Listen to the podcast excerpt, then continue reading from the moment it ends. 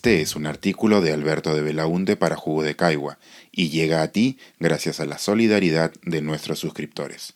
Si aún no estás suscrito, puedes hacerlo en www.jugodecaigua.pe. Cosechando tempestades. Tenemos un serio problema de xenofobia y se pondrá peor. El sábado en la noche, Osvaldo estaba entregando un pedido de comida en la dirección que le indicaba la aplicación en su celular. No sabía que en segundos estaría en riesgo de perder la vida. El único motivo, ser venezolano. ¿Tú crees que porque los venezolanos matan a los peruanos te voy a tener miedo? Fue la pregunta que le hizo su agresor, la persona que hizo el pedido, mientras disparaba un arma al aire y luego lo apuntaba a la cabeza. Osvaldo se salvó de milagro. La noticia llegó a las redes sociales a través de los medios de comunicación. Sujeto dispara contra repartidor de Rappi que entregaba pedido en San Isidro. La publicación en Facebook de República recibió 174 reacciones de sus seguidores. 83 de ellas fueron me divierte, 48 me gusta, solo 34 me enoja. Los comentarios a la nota son de horror. República, ¿no hay noticias más importantes como los niños que están muriendo de hambre en provincias? La mayoría de repartidores son venezolanos y con la fama que tienen hay que estar prevenidos cuando hagan sus pedidos. ¿Y para cuándo publican las marchas contra los delincuentes venezolanos? Este video está trucado, es falso, son ladrones. Y este caso no es la excepción. Si uno revisa el creciente número de noticias sobre discriminación hacia migrantes venezolanos, esa historia se repite en los comentarios. Hay que decirlo claramente el Perú tiene un serio problema de xenofobia. Sí, el país que tiene más de 3 millones de peruanos viviendo fuera. Para darnos una idea, ningún departamento en el Perú, salvo Lima, tiene una población mayor a esa cifra. El país que tuvo gran migración interna a causa de la violencia y el terrorismo. Ese mismo país. Lamentablemente, los medios de comunicación han sido protagonistas para llegar a este preocupante escenario. En su libro No hemos entendido nada, debate 2018, el periodista Diego Salazar tiene un capítulo titulado Venezolanos en el Perú, la xenofobia nuestra de cada día, o cómo los medios han renunciado a sus responsabilidades editoriales.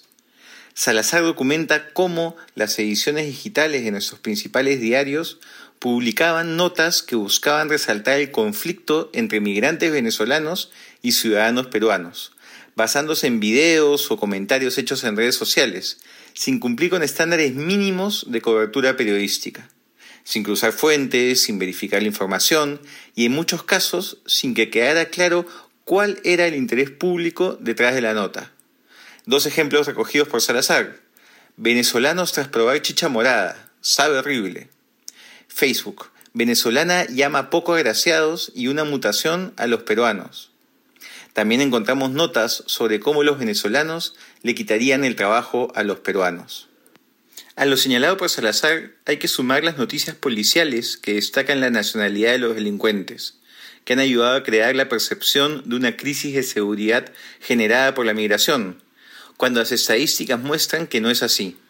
Como señala la profesora experta en temas de inmigración, Feline Fryer, abro cita, el Migration Policy Institute encontró que los inmigrantes venezolanos en Perú y en Chile cometen considerablemente menos crímenes que la población nacional. En el Perú, durante 2019, la tasa de criminalidad de los inmigrantes venezolanos fue menor a su proporción poblacional. 1.3% del total de presos eran extranjeros, de todas las nacionalidades, mientras los venezolanos representaban el 2.9% de la población. Cierro cita. Cualquiera que se guíe solo por las noticias pensaría lo contrario a lo que la evidencia refleja. Como bien señala la profesora Fryer, abro cita, narrativas discriminatorias como la criminalización de los venezolanos no solamente son empíricamente falsas, sino también peligrosas. Por un lado, incrementan el miedo, la xenofobia y la violencia. Por el otro, desvían la responsabilidad política. Cierro cita. Precisamente esto es lo que se ha visto a nivel político. El Ejecutivo insiste con una política migratoria que aparenta ser de mano dura, pero que no funciona. y lo único que genera es violencia en la frontera, aumentando gravemente las posibilidades de tráfico de personas y corrupción. El Congreso tampoco ha sido capaz de reaccionar más allá de los proyectos de ley xenófobos e inconstitucionales de algunos de sus integrantes. Y a nivel de candidatos a la presidencia y el Congreso, el panorama no mejora. O hay un conveniente silencio o un discurso inflamado que alimenta la xenofobia. Se sigue pensando la problemática desde lo policial y no desde lo social. La migración venezolana es, en verdad, un desplazamiento forzado debido a una crisis humanitaria sin precedentes en América Latina. Se acerca más al fenómeno de refugiados generados por la guerra en Siria que a los procesos de inmigración a los que estamos acostumbrados en la región, como el medio millón de peruanos en Estados Unidos o los 205.000 en Chile.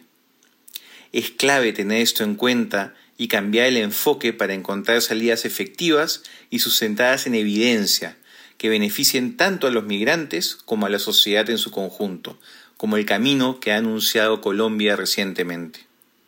¿Escucharemos propuestas serias sobre ese tema en el proceso electoral? Seguimos sembrando vientos pese a que ya empezamos a cosechar las tempestades. Lamentablemente, casos como el de Osvaldo se repetirán con horribles consecuencias. ¿Cuánto odio seguiremos permitiendo antes de reaccionar?